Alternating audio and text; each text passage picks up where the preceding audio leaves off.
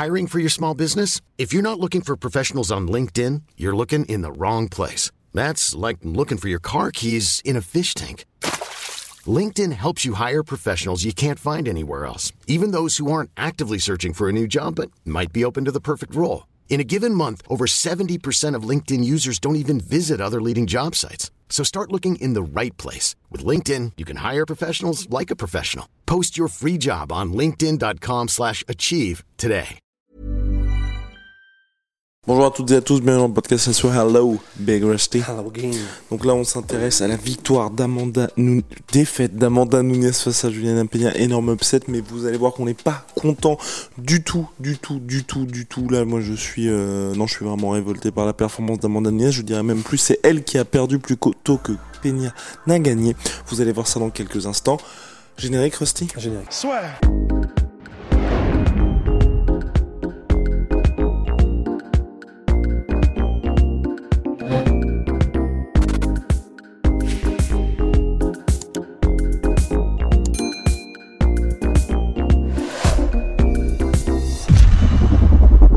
Amanda Nunes s'est donc inclinée pour la première fois depuis belle lurette, depuis sa défaite face à Kat Zingano, la championne bantamweight depuis l'UFC 200 et une victoire face à Misha donc une éternité si vous voulez, c'était en 2016, s'est inclinée, la Champ Champ est tombée par soumission au deuxième round face à Juliana Peña. Pourtant, tout avait très bien commencé pour Amanda Nunes. Elle était impressionnante dans le domaine de prédilection de Peña, à savoir le grappling. On se disait, oula, ça va être une très très mauvaise soirée pour Peña. On avait d'ailleurs pris les paris. hein. C'était à quel moment allait-elle finir Peña Et puis le deuxième round, on n'a rien compris, mais vraiment rien compris du tout. Enfin, je voilà, je très très surprenant de la part d'Amanda Nunes. Je me dis peut-être qu'elle s'est dit tout simplement, elle termine tout le monde debout. Elle est dans une situation de confort extrême et s'est juste dit, elle va tomber, elle va finir par tomber.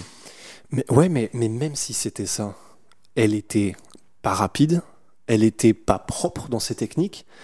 Il y, a, il y a rien qui allait en fait. Parce que pour expliquer ce qui s'est passé, Oui. Rust. En fait, ce qui s'est passé, c'est que donc tu l'as dit, premier round elle domine, on se dit bon bah ça y est, tout est bon, tout est parti. dans le domaine de prédilection de Peña. C'est-à-dire la lutte, le clinch, tout ça, les transitions. Et le deuxième round, donc les échanges debout commencent. Et là, Nunez fait n'importe quoi. Elle ne bouge pas la tête. Elle fait des combinaisons qui sont tout le temps les mêmes et ses low kicks sont soit mal placés, soit elle hésite même à les mettre. Elle, est, est mal positionnée pour les mettre. Très mauvais timing. Elle est lente. Ses techniques sont pas propres. Et en fait, très très vite, au bout de quelques échanges, on s'est dit Attends, mais qu'est-ce qui se passe là en fait? Enfin, wow. Et en gros, chaque échange, on était en mode Attends, mais à quel moment elle s'y met en fait Et à un moment, on a compris qu'en fait, elle allait jamais s'y mettre. Et, et la raison pour laquelle on dit qu'on a l'impression que c'est Amanda qui a le plus perdu que, euh, que, que Juliana Peña n'a gagné, c'est qu'en fait, bah, on sait de quoi elle est capable. Euh, Amanda Nunes, on l'a vu faire ce qu'elle a fait contre toutes les autres combattantes de gros calibre avant. Et là, On parle de quelqu'un qui a quand même battu Holly Holm, strikeuse d'élite, mais oui, et Valentina Tchechenko par deux fois. Et là, elle nous fait un truc vraiment. euh, Et vraiment, on n'en rajoute pas en termes de niveau de striking. Là, faut remonter euh, aux années 2000 euh, pour trouver des trucs comme ça. Enfin, les échanges qu'il y avait, il y a même des moments où, franchement, j'avais des flashbacks, tu sais, de Don Fry, je crois que c'est Takayama, où ils se chopent par la nuque et ils font des trucs sans aucune technique. Il y avait des échanges. Aucune ne bougeait la tête. Euh, Il y a juste, bah, y a, si je me souviens bien, Peña qui mettait des 1-2 un peu plus précis, un peu plus rapides, donc ça avait l'air de passer. Mais, vraiment, mais, c'était tellement pauvre techniquement de la part d'Amanda Nunes alors qu'on sait de quoi elle est capable qu'on n'a rien compris. Je sais pas si elle s'est pas entraînée, je sais pas, je ne sais pas. Non, mais pour moi, c'est même pas un manque d'entraînement, là, c'est juste le fight IQ qui était aux fraises.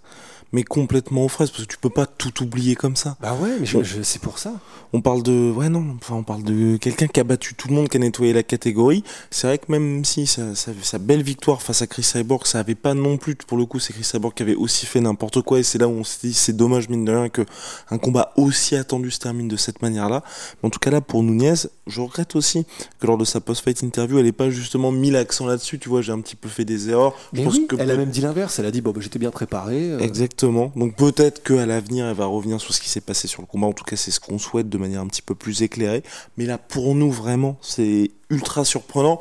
Les gens qui sont euh, hyper impressionnés par ce qu'a fait Juliana Peña. Enfin, honnêtement, moi, c'est pas. On en parlait avec Ross Joe qui est là en mode le plus gros upset de l'histoire de l'UFC. Quand vous regardez ce qui s'est passé pour Olium face à, à, à Ronda Rousey. Là, c'est une vraie belle performance de Lyon, mais là, c'est quelque chose d'indiscutable. Là, on est dans une situation où vraiment, il y a la revanche et Nunez fait du Nunez, elle se fait déglinguer, en fait, euh, Peña. Enfin, j'ai vraiment beaucoup de mal, moi, avec ce combat-là. Pour la revanche, si ça se passe dans des conditions normales, je pense que tout le monde va redescendre sur terre, va se dire, ah oui, d'accord, en fait, euh, elle fait n'importe quoi lors du premier combat. Ben ouais. Non, et puis même cette histoire de plus gros upset de tous les temps, je, sais, je suis un peu surpris parce que, effectivement, premièrement, même en, sortant pas des catégories féminines, c'est vrai que, effectivement, Holm Rousey, c'est un beaucoup plus gros upset, euh, je trouve. Parce que, par, parce que, dans, parce que représentait Rousey. Parce que là, Là, on avait vraiment cette impression, à part Chris Cyborg, que effectivement, Amanda Nunes, elle, marchait sur toutes les filles, mais parce que le niveau n'était pas très élevé.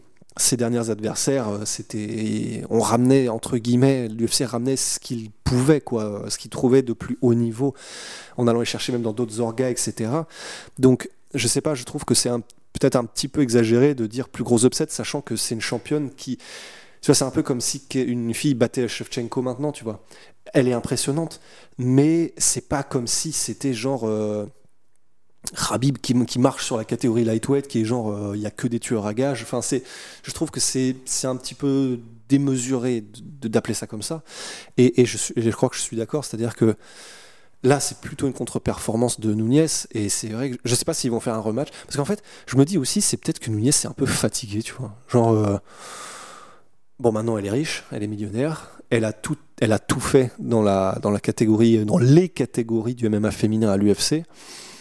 Voilà, il y a Anderson Silva qui parlait de la fatigue d'être champion. Peut-être que c'était ça pour Nunez, quoi. En plus, elle, elle, en parlait déjà du fait que elle avait un peu la flemme, que maintenant, euh, bah, elle pensait à la retraite. Elle, en parlait déjà. Elle avait, comme on dit, euh, déjà un pied, euh, un pied dehors, quoi. Et peut-être que c'est ça. Je sais pas. Mais en tout cas, je, je, je sais pas quoi en penser en fait quoi. C'est contre-performance, peut-être un rematch, oui, et effectivement si elle fait une grosse performance, d'accord, mais, mais alors dans ce cas-là, qu'est-ce que ça aurait été que ce combat quoi? Exactement, je ne comprends pas. Je, je comprends pas du tout ce qui s'est passé de la part de d'Amanda Nuez. Ce qui est sûr, c'est qu'on l'a dit après le podcast, là, tout le monde va vouloir affronter Peña. Ouais, ça, c'est un peu en mode euh, quand Bisping a gagné le titre en middleweight, en fait. C'est en mode euh, tout le monde maintenant est en mode ah putain, c'est prenable, je veux. Effectivement, il y a. Oui. Ouais, il y a moyen, il faudra parier que ce sera ça. En tout cas, très surprenant hein, cette, cette défaite d'Amanda Nunes, un combat où elle était évidemment large, large, large, large favorite. Mm. Bah, le plus gros upset de la soirée.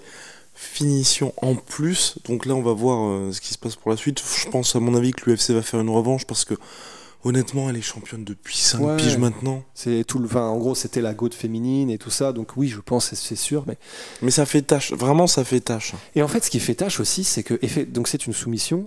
Mais euh, comme l'a fait remarquer, je crois que c'était Cerudo. Je, je, crois, je veux pas mettre de mots dans sa bouche, mais en gros, qui disait, c'est vraiment, tu sais, ce genre de soumission de fatigue.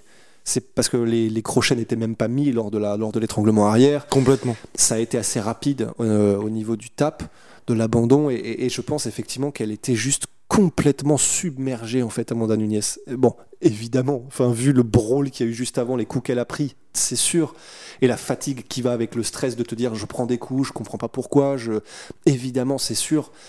Mais, mais effectivement, je Mais même si à aucun moment j'ai eu l'impression, en tout cas moi dans son langage corporel, qu'elle était complètement aux fraises, tu vois. Je sais, je sais, tu sais, ou en tout cas de la panique dans ses yeux. Panique, non, effectivement, peut-être pas, mais, euh, mais du coup, une impression de ah oui, maintenant, elle est vraiment euh, perméable, en fait. Elle est vraiment, elle est, prenable. Les premières fois où elle a commencé à se faire sonner et où on sentait qu'elle était un peu euh, plus l'équipe n'était plus là, etc. Ben, pour moi, il y a eu un déclic en mode ah oui, d'accord. D'ailleurs, c'est ce qu'on a commencé à se dire dès les premiers échanges en mode elle va, elle va se faire mettre KO en fait là. Et c'est donc ce qui s'est passé parce que ouais, enfin, cette impression de ah oui, maintenant elle est complètement submersible en fait. Affaire à suivre en tout cas pour Amanda Nunes et pour la nouvelle championne Peña. En tout cas, ce qui est bien, c'est que ça apporte un petit peu plus de dynamisme dans cette catégorie Et tant bantam. mieux pour elle, hein, tant mieux pour Julia Peña, ça fait Oui. trop plaisir et ça a l'air d'être quelqu'un qui, qui a un beau message à faire passer aussi. Tant mieux pour elle, hein, tant mieux pour elle. Non, non, c'est clair. Et puis non, et vraiment, moi, je suis content juste pour la catégorie parce que ça devenait ultra redondant. Déjà que mine de rien, Amanda Nunes a fermé la catégorie des featherweight à l'UFC. Là, au moins, il va y avoir un petit peu de nouveaux combats dans la catégorie bantam. Et puis, Rust a été un peu dur, je trouve aussi. Certes, ces dernières années, Amanda Nunes n'affrontait pas des cracks de chez les cracks, mais tout simplement parce qu'elle avait tout nettoyé. Il faut Ah pas oui, oublier qu'elle a affronté Deran Dami, elle a affronté Holm, elle a affronté Ronda Rousey. Non, non. Misha Tate, c'est juste que là, il y avait plus personne tout simplement. Et qu'on était dans une catégorie, dans une situation aussi. hein. C'est même le combat contre Peña, c'est pour ça qu'on en avait rien à foutre, hein, très clairement. c'est que bah ils étaient obligés de précipiter Mhm. des challengers. Là, vous regardez Peña, elle était troisième, elle était troisième parce qu'il y avait le title shot. Au moment de l'officialisation du combat, je crois qu'elle est sixième de la catégorie. Enfin. Il, il fallait mettre des gars parce que si vous regardez le rang, enfin des gars, il fallait mettre des, des adversaires pour Nunes parce que si vous regardez le classement des bantamweight, tout le monde a pris tarif. Ouais, non, non, c'est vrai, t'as raison, t'as raison. C'est vrai que j'avais cette impression, effectivement, parce que ben, on savait plus où aller les, les, les prendre, quoi. Mais Mais cela dit, mais parce que, voilà, Rust est- ne vous dit pas tout. C'est juste qu'il y a une connexion particulière entre, entre nos deux cerveaux surdéveloppés. C'est c'est tout simplement que ces dernières années, c'est vrai qu'au niveau de, des adversaires d'Amanda Nunes, il y avait plus qu'il y avait avant. Et c'est peut-être ça aussi qui en trompe l'œil, dans le sens où elle était toujours dominante, mais la a- nouvelle génération perçait pas, quoi. Exactement, la nouvelle génération ne perçait pas, donc il y a peut-être eu ça aussi, tu vois, une Amanda Nunes qui était un petit peu installée, qui était contre des Megan Anderson, contre des Felicia Spencer, contre, j'ai pas, j'ai pas le nom de sa dernière défense de ceinture chez les Bantam, malheureusement, mais euh, ouais non, non, Je sais plus. ouais, nous n'avons pas, mais en tout cas voilà, c'était, c'était plus, la- on va dire la même adversité de ce qu'elle avait pu connaître précédemment, où là on se disait, ok, là c'est vraiment pour l'histoire ce qui est en train de se passer du côté d'Amanda Nunes. Voilà. Ouais. Donc là ça apporte du dynamisme, on a fait le tour sur la question. Big shout. Moins 38% sur tout my avec le code de la sueur, Venom sponsor de l'UFC, sponsor de la sueur, et puis Tsume pour la magnifique déco de notre podcast de notre studio. See ya.